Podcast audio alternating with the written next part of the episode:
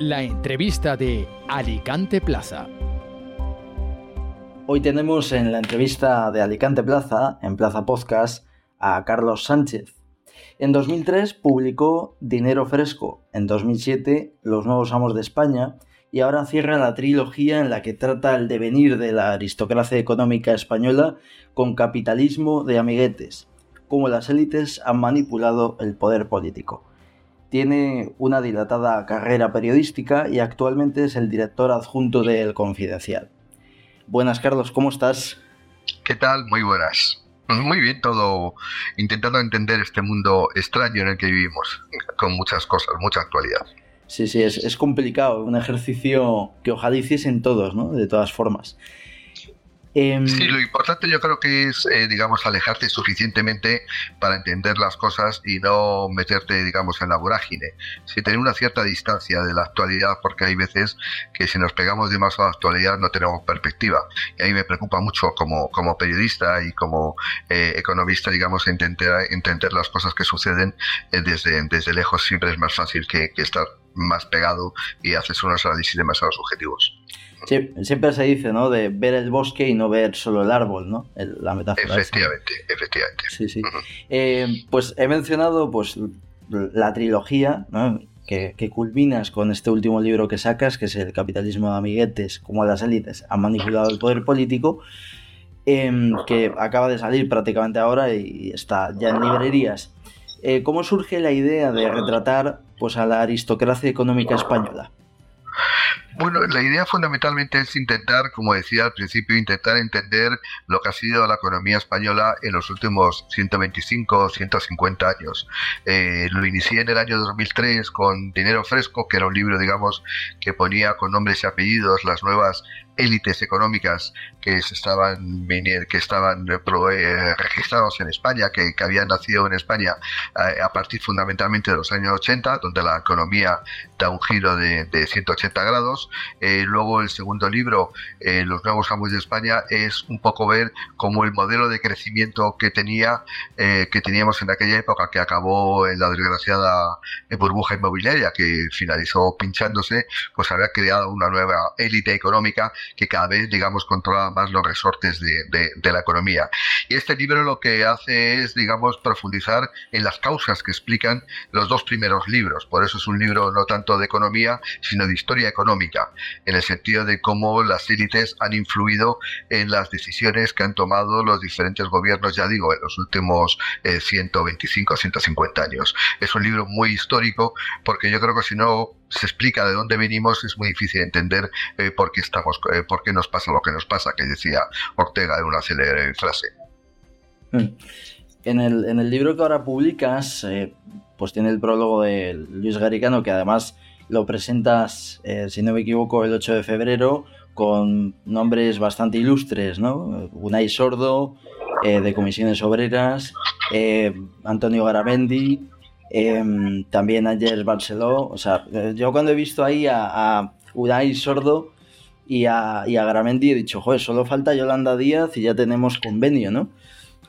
Está invitada, está invitada. No sé, me dijo que a lo mejor lo pasa que está acá en las elecciones gallegas muy volcada y tendrá poco tiempo, pero ella está invitada a participar en el debate, eh, en el coloquio posterior. Yo creo que es un debate muy enriquecedor porque, porque yo creo que es la primera vez que, que se sientan por los primeros espadas del de, primer sindicato de España y del presidente de la patronal para hablar de, de un tema eh, que no tiene que ver, con, como comentamos anteriormente, con la actualidad pura y dura, sino que tiene que ver, eh, bueno, pues la, la relación de fuerzas que se produce en el seno de la economía española entre trabajadores, en el sentido, digamos, clásico del término, y los empresarios. Eh, son intereses contrapuestos muchas veces, pero me parece que se discuta de manera civilizada, creo que es un avance y dice mucho en favor de, de por supuesto, de los, de los asistentes. Totalmente, seguro que, que es interesante. El prólogo del libro está escrito por Luis Garicano y me ha llamado mucho la atención pues eh, una, bueno, en, el prólogo en cuestión se pregunta, ¿no? De por qué la revolución industrial en España, pues nos pilló un poco a traspié, ¿no? Y no tuvo, pues, la eficacia que tuvo en otros países. Y uno de los síntomas, una de las eh, señala más bien, pues que los empresarios estaban un poco bajo los faldones de los ministros, ¿no? Lo dice, creo que así literalmente. Em, ¿A qué se debe pues esa, esa eh, sumisión a veces del empresariado a los políticos? Bueno, yo creo porque eh, más que sumisión diría que es que era la misma cosa es decir, si valga la, valga la expresión. Es decir, en España, eh, al contrario que en otros países, eh, los parlamentos no han estado formados históricamente por economistas, por ingenieros, por farmacéuticos, por médicos, digamos, por profesiones eh, liberales que podían influir en el devenir legislativo de la historia de España.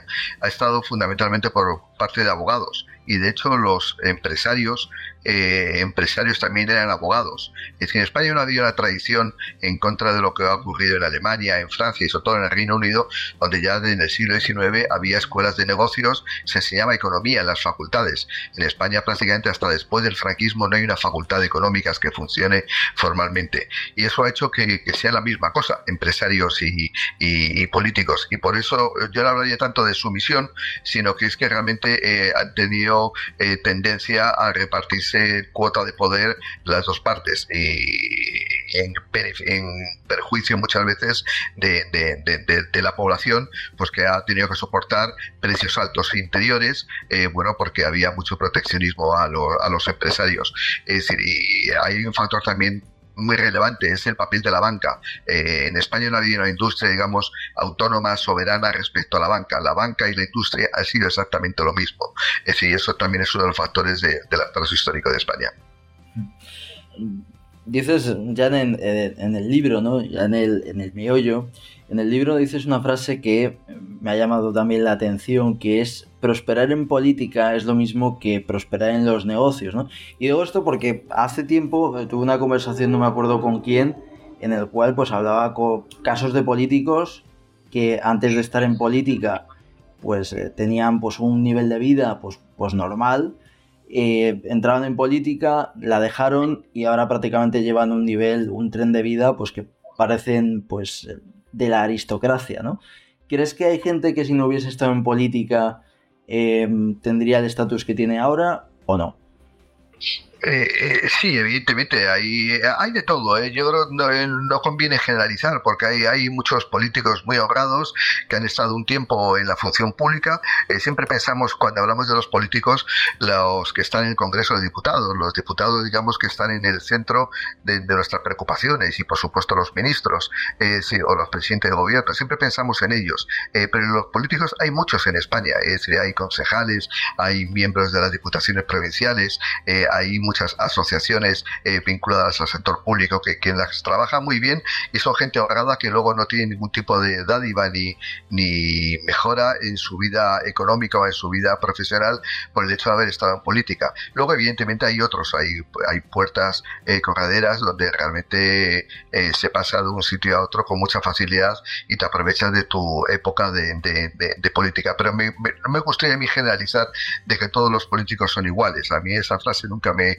me ha gustado, pero sí, efectivamente, hay, hay grupos de presión eh, que han utilizado a los políticos y luego yo pongo en el libro un ejemplo que me parece el más representativo probablemente de los últimos, de los últimos decenios. Eh, y eso me lo contó y lo publicamos en el periódico cuando yo trabajaba en el mundo hace muchos años. En el libro reflejo lo que me contó Ricky Fuentes Quintana, a quien le sorprendía eh, que cuando él llegaba eh, al Consejo de Ministros a discutir eh, la tarifa eléctrica, la revisión de los, de los, precios de la luz, llegaba el ministro de Industria de turno y defendía la revisión de, la tarifa eléctrica con unos papeles, con una documentación con el membrete de UNESA, la patronal eléctrica. Claro, él le sorprendía cómo se puede defender la revisión de la tarifa eléctrica en función de los intereses de, UNESA, de la patronal.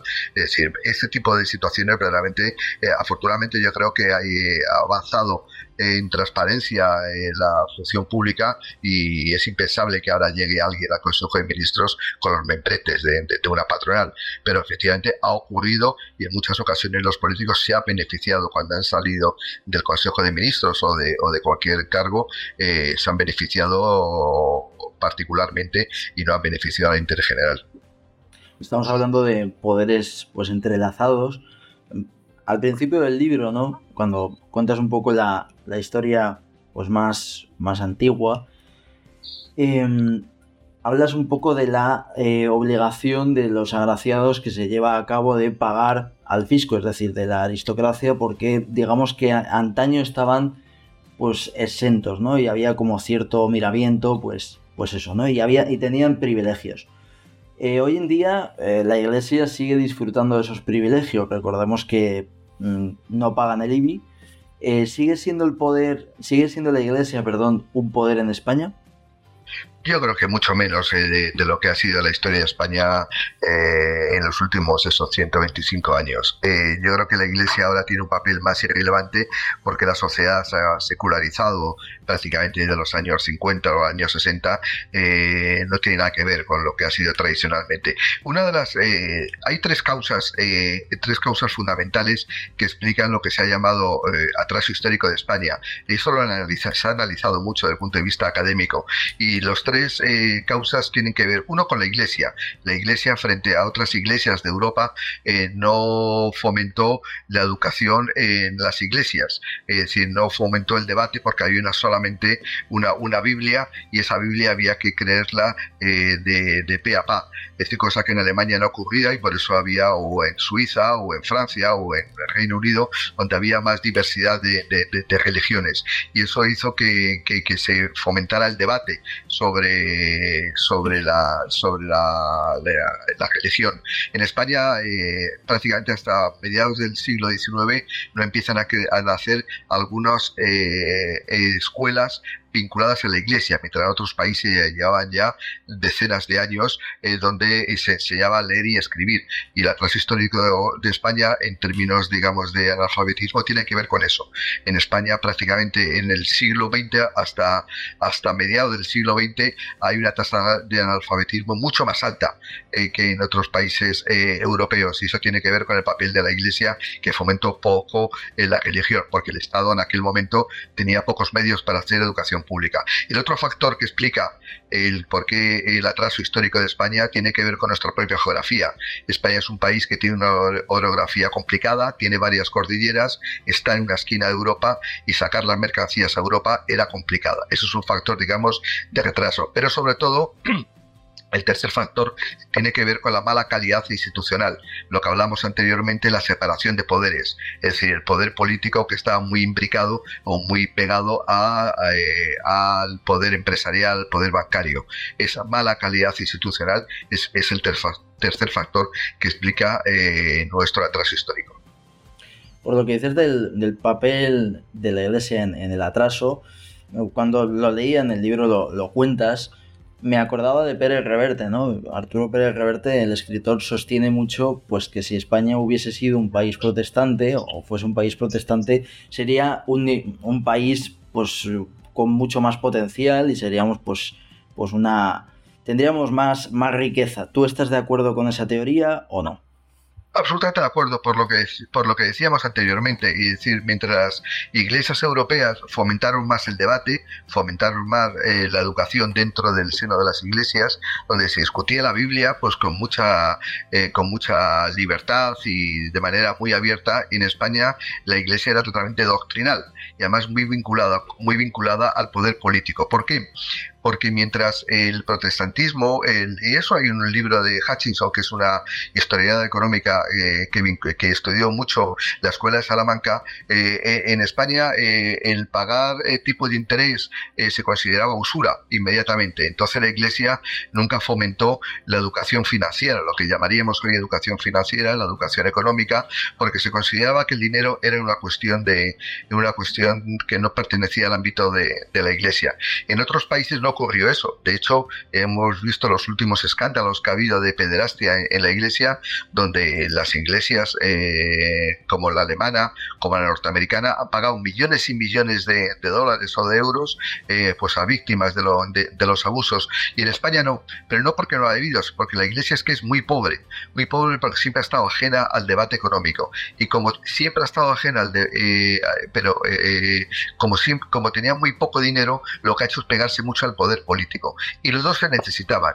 El poder político necesitaba la Iglesia en las parroquias, a través de las parroquias, en muchos pueblos, en muchas ciudades españolas, para, digamos, para el control social, y la Iglesia dependía mucho del poder político para poder tener recursos suficientes. Es decir, ese maridaje entre Iglesia y poder político es una de las causas, como bien decía eh, Pérez Reverte, de nuestro retraso histórico.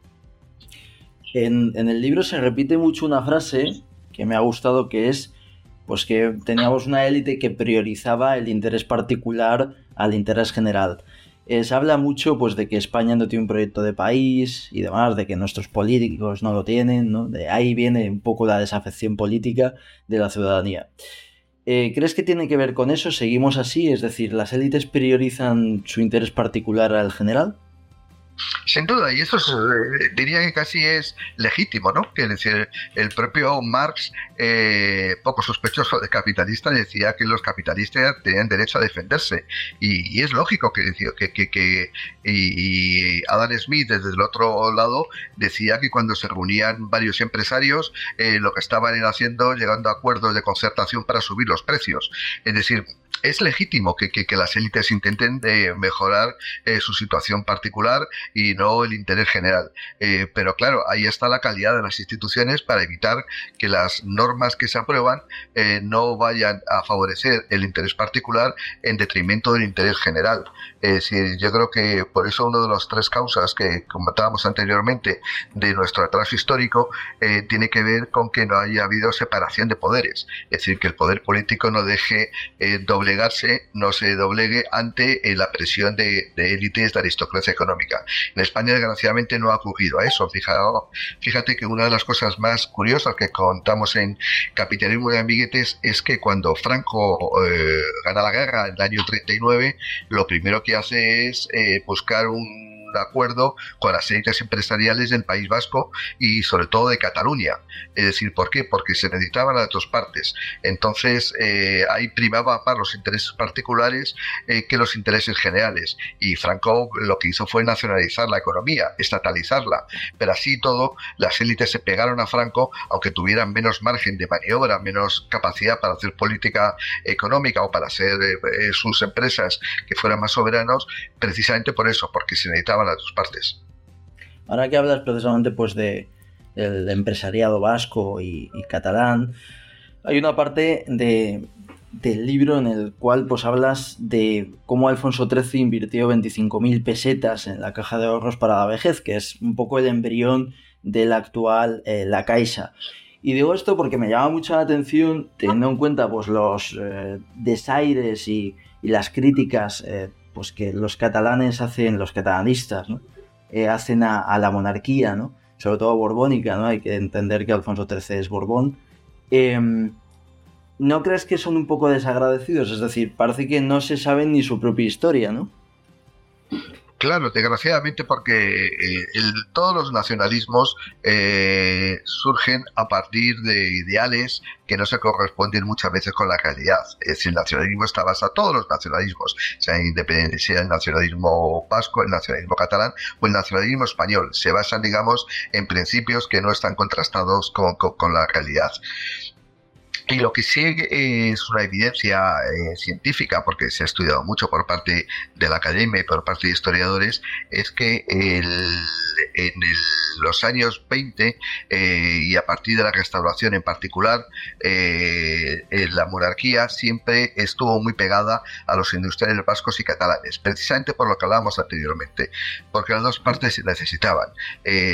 siempre ahora nos llama mucho la atención el cuando el gobierno actual llega a acuerdos con los independentistas o con los nacionalistas, como se quiera llamar, pero eso es una práctica habitual en la historia económica de España. En los años 20 eh, fue Alfonso XIII el que llama a Cambó para que sea su ministro de Hacienda, y Cambó era representante de la burguesía catalana, primero a través de la Liga Regionalista y luego a través, digamos, de su propia presencia en otros eh, órganos eh, civiles. Es decir, que la monarquía siempre ha necesitado a las burguesías, precisamente para sobrevivir y la burguesía eh, emblemática de España ha sido la catalana, también la vasca. Sí, hablabas un poco, pues eso, ¿no? De, arrimarse, de cómo la burguesía catalana se ha ido arrimando, pues un poco al sol que más calienta, ¿no? También, pues se cuenta que en el franquismo hacen, pues lo propio, ¿no? Se arriman para, para sus propios intereses y lanzo esta pregunta, a lo mejor es lo que han hecho mal, ¿no? El resto de autonomías, pero ¿qué crees que han hecho mal, o más bien que no han hecho el resto de autonomías para no tener la influencia lobista pues, que tienen País Vasco y Cataluña? Pues yo creo que la desunión, ¿no? La desunión. Es decir, probablemente si los intereses de Extremadura o Andalucía o la Comunidad Valenciana o Asturias hubieran tenido unos empresarios que con esa capacidad organizativa y asociacionista que ha tenido siempre Cataluña, probablemente otro gallo les hubiera cantado. Eh, sabemos eh, que ya en el último tercio del siglo XIX se crearon las primeras asociaciones patronales y todas y cada una se crearon fundamentalmente en Cataluña y en el País Vasco, pero sobre todo en Cataluña. Es decir, ahí ha habido una unidad de la burguesía, eh, por eso le llamamos habitualmente la burguesía como si fuera un todo. Eh, y efectivamente durante muchos años ha sido un todo. Ahora probablemente sea distinto, pero la burguesía catalana era perfectamente identificable a través de asociaciones civiles, de su capacidad organizativa. Comentabas antes el caso de, de la Caixa, que es muy llamativo. Una huelga general hubo muchos heridos, hubo muertos, eh, y entonces la burguesía catalana se asustó porque pensaba que podía ser el principio de una revolución. Y lo que hicieron fue unirse todos los industriales catalanes para crear la Caixa, y empezó a funcionar, digamos, como una especie de, no como una especie, es como una caja de pensiones para los obreros que podían ser despedidos o, los, o estuvieran en unas muy malas condiciones económicas. Hubo mucha unidad en, la, en el empresariado catalán y en el vasco, cosa que no ha ocurrido en otras comunidades autónomas más probablemente porque eh, eh, había mucha más fragmentación empresarial, eh, tanto en la comunidad valenciana como en Andalucía, había muchas pequeñas empresas, pero poca unidad de las patronales. Y eso yo creo que es el factor diferencial. Y eso es lo que le permitió influir en Madrid a través de grupos parlamentarios, tanto en la restauración después en la directura de Primo Rivera e incluso en la época de Franco. hay asociaciones, por ejemplo, Fomento del Trabajo, la gran patronal catalana, que es del siglo, del siglo XIX, eh, incluso influyó cuando estaban prohibidas las patronales en España porque había un sindicato vertical. Es decir, la unidad de los empresarios es fundamental para entender el por qué eh, unos han beneficiado eh, más que otros a la hora de pactar con los políticos. Con el proceso de la amnistía, pues prácticamente corrieron ríos de tinta, se escribieron muchos artículos, pues criticando un poco al empresariado del IBEX, pues diciendo, oye, tenéis que dar la cara, no habéis dicho nada, ¿no? Sobre todo, pues, eh, Ana Patricia Botín del Santander, también a Telefónica se le reprochó, pues, que no dijese nada a nivel político.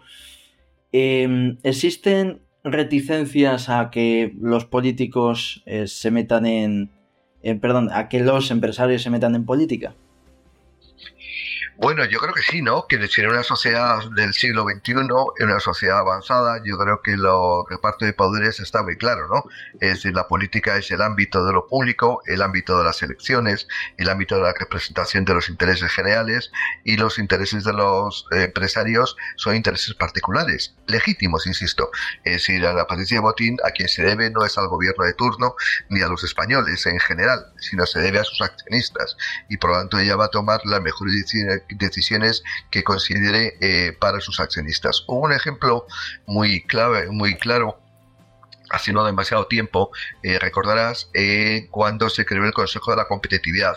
Es decir, después de la crisis de 2008, la crisis financiera, la explosión de la burbuja financiera, de la burbuja inmobiliaria, lo que sucedió es que se creó un Consejo de la Competitividad que digamos, alternativa a COE. Era un consejo, digamos, que buscaba eh, estar muy cerca del poder político, muy cerca de Moncloa, muy cerca de Marino Rajoy en aquella época. aquello yo creo que acabó mal porque se rozaba mucho, se rozaba o se repasaba la frontera de los intereses generales y los intereses particulares. Afortunadamente, eh, aquel consejo empresarial eh, eh, decayó y hoy en día la representación de la patronal la tiene la COE, la Conferencia Española de Organizaciones Empresariales.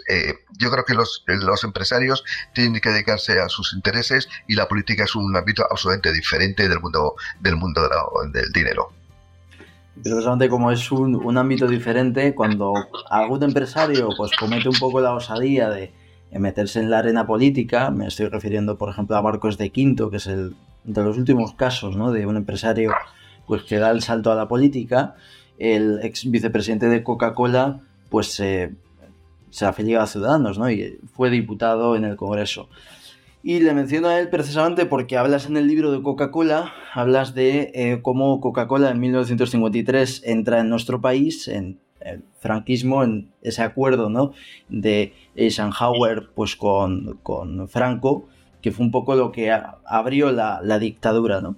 Y, digo esto porque ahora se están leyendo muchas eh, crónicas pues, sobre que mm, España no pinta nada para Estados Unidos, de que Pedro Sánchez a nivel pues, de política internacional no está haciendo una buena gestión.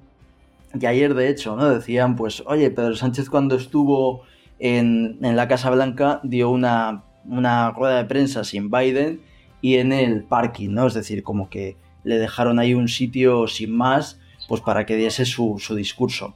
Te pregunto esto y de estos miramientos a llevarnos bien con Estados Unidos, porque el otro día en una entrevista, pues eh, Villarejo eh, dijo que y eso es una cosa que cada día se, está planteando más ¿no?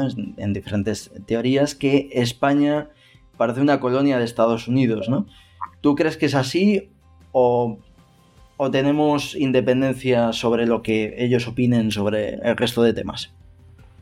No tiene nada que ver eh, la soberanía española respecto a Estados Unidos a la que podíamos, eh, eh, a la que existía, por ejemplo, y eso pues, se cuenta con cierta precisión en Capitalismo de Amiguetes. Cuando España firma el acuerdo con Estados Unidos sobre bases militares, lo que consigue Franco es el capital político que le supone aliarse con la primera potencia del mundo, junto con la Unión Soviética en un momento bipolar.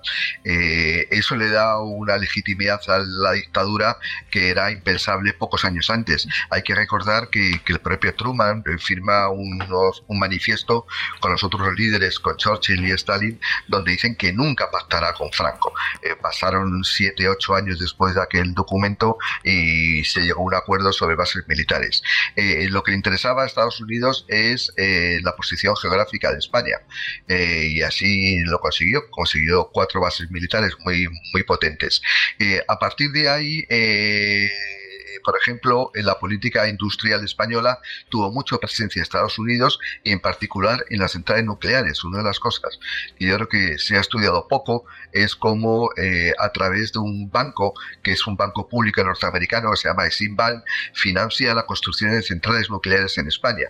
España se convierte en una potencia eh, de centrales nucleares en, Europa junto con Francia gracias a la financiación de, Estados Unidos y también de Francia.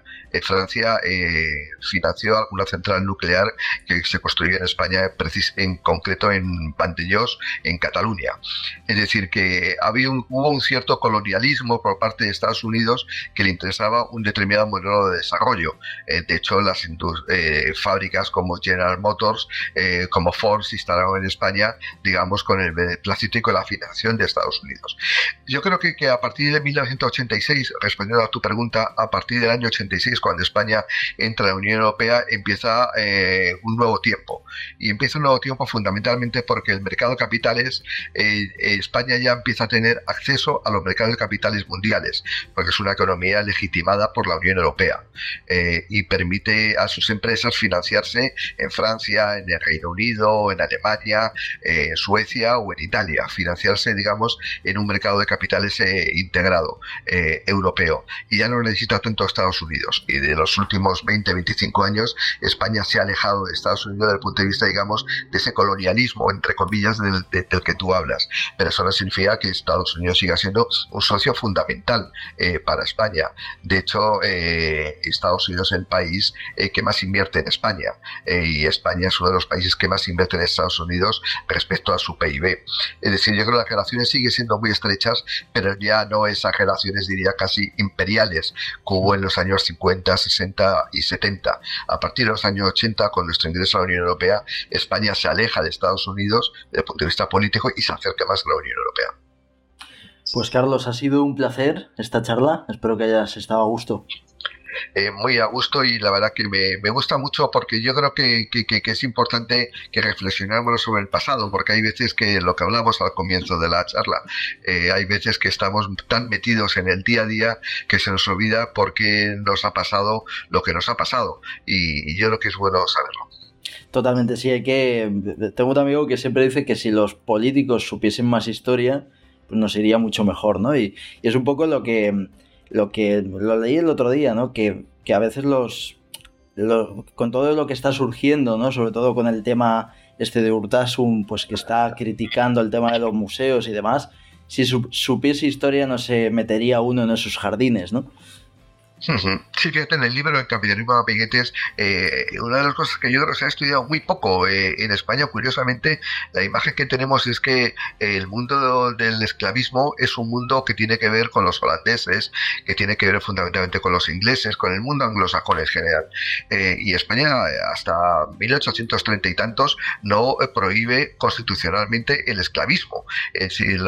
y España tuvo un papel importante en la migración de, esclavos africanos hacia América Latina. Lo que hacía era, o hacia América en general, lo que hacía era subcontratarlo con compañías holandesas o compañías británicas. Pero yo creo que es bueno saberlo. Es decir, no para en plan revanchista ni revisar la historia. Yo creo que no es una buena señal revisarla de manera torticera la historia. La historia es para aprender de ella eh, de la manera más objetiva posible. y es bueno conocerlo por eso. Totalmente, totalmente. Pues, pues lo dicho, Carlos, un placer y, nada, un abrazo. Vente a este podcast cuando quieras. Un abrazo, muchísimas gracias a vosotros. Gracias por escucharnos hasta aquí el capítulo de hoy y sean buenos y un abrazo muy fuerte.